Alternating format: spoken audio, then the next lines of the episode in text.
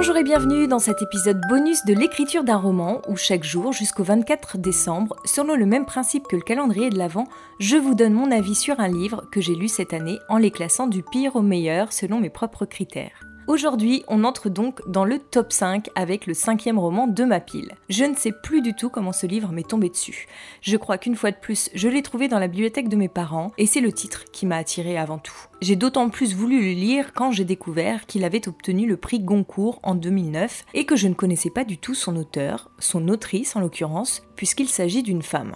C'est ainsi que j'ai découvert Trois femmes puissantes de Marie Ndiaye, paru aux éditions Gallimard. Comme son titre l'indique, ce roman tire le portrait de trois femmes. Enfin, moi je dirais plutôt de deux femmes et d'un homme, d'où une petite incompréhension sur le titre, mais j'y reviendrai. Et donc c'est l'histoire de trois personnages face à trois destins différents auxquels chacun et chacune va se confronter à sa manière, selon sa personnalité.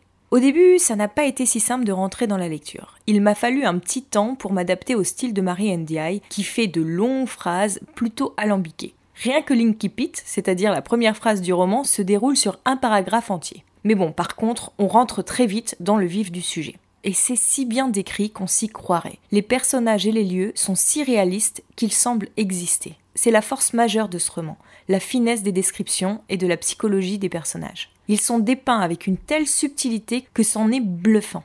J'ai rarement lu un texte d'une telle nuance, d'une telle précision et d'une telle profondeur sur le plan psychologique. L'une des originalités de ce roman aussi, c'est le procédé narratif. C'est-à-dire que l'autrice, en partant d'une situation présente, fait ressurgir l'histoire du passé qui explique pourquoi les choses en sont là aujourd'hui. Comme une narration à l'envers en quelque sorte, où l'on partirait du résultat pour remonter vers les causes. C'est assez intéressant. C'est un livre qui se décline en trois mouvements, c'est-à-dire trois parties distinctes, qui chacune dévoile l'histoire d'un des personnages. Ça pourrait presque être trois nouvelles en fait, tant le lien entre elles est ténu. Les trois parties sont très inégales, tant dans le fond que dans la forme. La première m'a beaucoup plu. On entre aussitôt dans l'histoire et on veut savoir ce qu'il s'est passé. J'ai trouvé l'intrigue passionnante tant il y avait de ressorts et de rebondissements. Et puis les questions sont nombreuses dès les premières pages. Pourquoi la protagoniste est-elle ici? Pourquoi entretient-elle cette relation avec son père? Etc. etc. Puis je suis arrivée à la deuxième partie, et là, déception ce n'était plus la même intrigue déjà. Et comme je n'avais aucune idée de ce dont parlait ce roman, c'est un peu le risque hein, quand on évite de lire les quatrièmes de couverture, je m'imaginais qu'on allait suivre le premier personnage tout au long des pages de ce livre. Mais en fait, pas du tout. Alors quelle ne fut pas ma surprise et un petit peu, je dois le dire aussi, ma déconvenue quand j'ai découvert que la deuxième partie développait une toute autre intrigue avec un autre personnage. C'est peut-être pour cela, entre autres, qu'elle m'a moins plu. J'étais réticente à l'idée de plonger dans cette nouvelle histoire alors que je m'étais trop accrochée à la première et bien attachée à son personnage. C'est aussi la partie la plus longue du roman, et elle a tendance à traîner un peu trop en longueur. Et pour moi, comme je vous le disais, cette partie ne dresse pas du tout le portrait d'une femme, puisqu'on suit un homme, un homme tourmenté dont le passé refait surface et par lequel il se laisse submerger. Alors oui, bien sûr, il est marié à une femme dont on évoque vaguement le contour, mais ce personnage reste pour le moins secondaire, on peut pas dire que ce soit là le portrait qui est tiré dans cette partie.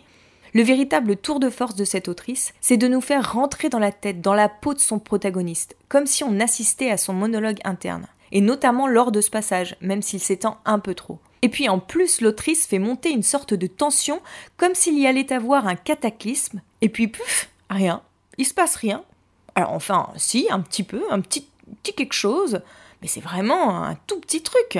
Je suis vraiment restée euh, sur ma faim lors de cette seconde partie. Et puis là, on rentre dans la troisième histoire, la plus courte, et pour moi la plus intense. Elle commence doucement, avec un personnage plutôt tiède, qui a l'air d'être complètement indifférent à tout ce qui lui arrive. Mais très vite, on est pris à la gorge et aux tripes. Elle est juste effroyable.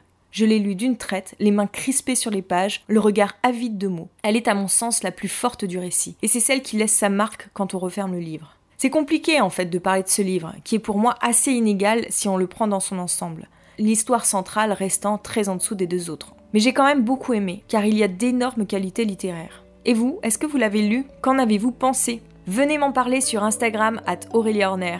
En attendant, on se retrouve dès demain pour le quatrième roman de ma pile avec un livre que j'ai trouvé pour le moins original et qui n'hésite pas à venir bousculer les codes et la morale. Ça m'a vraiment plu car je n'avais jamais rien lu de tel. Une petite idée? D'ici là, bonne lecture à vous et à demain